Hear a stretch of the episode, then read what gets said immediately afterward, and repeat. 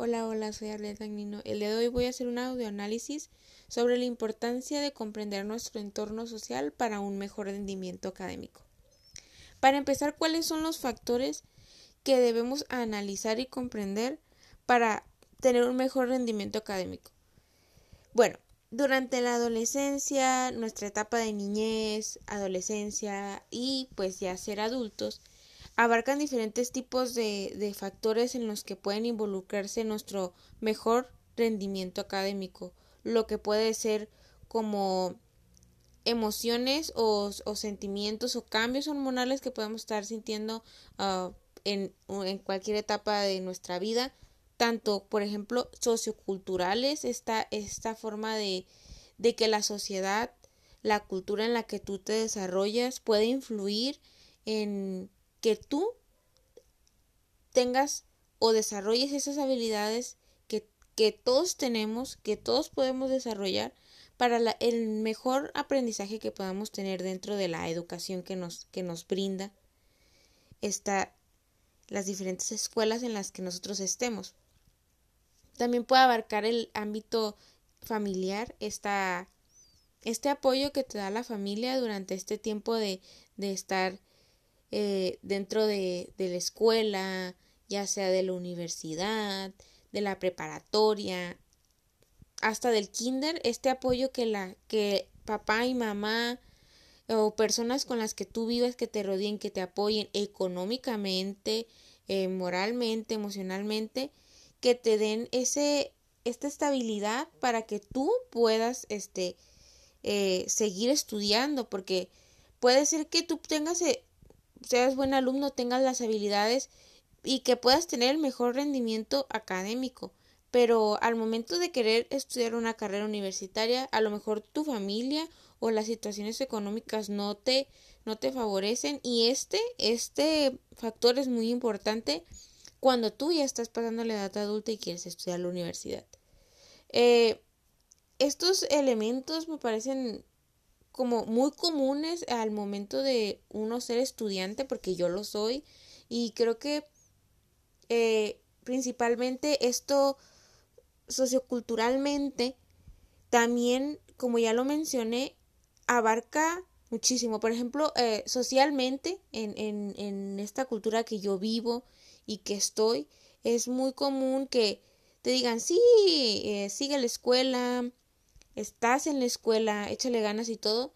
Normal, pero normalmente en otras partes o en otros en otras personas que me, ha tocado uh, la educación, la sociedad en las que ellos se rodean o la cultura en las que ellos se rodean no les brinda o les da ese como apoyo emocional o esos ejemplos que ellos deberían de tomar porque se empieza desde un ejemplo. Yo siento que se empieza desde que te eduquen, desde que te den, brinden apoyo, te brinden consejos, porque familiarmente si tú no tienes este apoyo económico para ir a la escuela porque no puedes pagar un no puedes pagar cuadernos, no puedes pagar un lápiz, un borrador de a gratis, tienes que tener el apoyo económicamente de tu familia. Y si esto no es así, puede afectar, aunque tú quieras estudiar de chiquito, aunque tú quieras uh, cursar la universidad, creo que sí se puede pasar la universidad trabajando tú mismo, pero afectan el rendimiento escolar porque duermes menos horas, porque le dedicas menos horas al estudio y, y por estas responsabilidades que tienes aparte que no todas las personas lamentablemente favorecen de que los papás puedan sustentarle este pago de la de la escuela. Y desde mi punto de vista creo que a mí me ha tocado varios ejemplos de, de personas cercanas, amigos cercanos que, que realmente dicen es que yo quiero estudiar esto. Una vez una profesora me dijo de, de ética, me dijo, yo quería ser, yo quería ser dentista, quería estudiar para dentista, pero mis padres pues trabajaban los dos, no me podían pagar una escuela de, de, de ese costo porque es algo costosa como ya lo conocemos y pues tuve que estudiar docencia para ser maestro. Y dice, no estoy, yo no estoy diciendo que eso sea malo, creo que es, es, es un ejemplo de, de estas decisiones que se deben de tomar y que favorecen y que debes de entender tu entorno social, sociocultural también, económico, el entorno familiar y todo esto para tú saber si vas a tener un rendimiento académico, porque esto depende de ti, pero las, las causas, los elementos, los objetos, algunos elementos tú no los puedes controlar. Entonces, este es el caso de, de un ejemplo muy básico económicamente, sociocultural también. Hay personas que dicen que las mujeres no deben estudiar o que algunas religiones dicen no, tú te debes dedicar a esto o al otro. No quiero meterme mucho en ese aspecto, pero siento que es un elemento muy, muy contradictorio o muy fundamental de que algunas personas no tengan este rendimiento académico como debería de ser.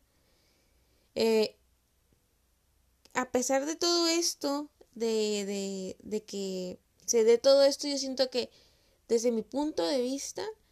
es algo que uno debe analizar desde la madurez, porque uno puede estar en la secundaria y realmente en esa etapa donde si tú no tienes el apoyo económico, familiar, emocional, los cambios que estás pasando desde tu cuerpo, desde, desde el de poder pensar maduramente o poder analizar las cosas desde un sentido más común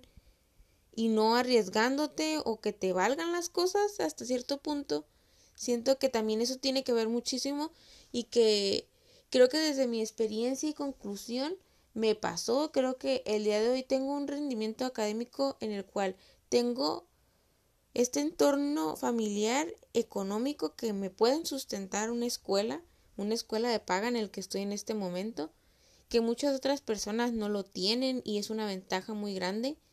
Y esta, este apoyo familiar de que sí, échale ganas, yo te apoyo si necesitas esto, si tú ocupas tiempo para estudiar, te doy tu tiempo para estudiar. No ocupo este el trabajar en otro lugar para sostenerme y tener que descuidar hasta cierto punto en la escuela en el cual baja tu rendimiento escolar bastante. Y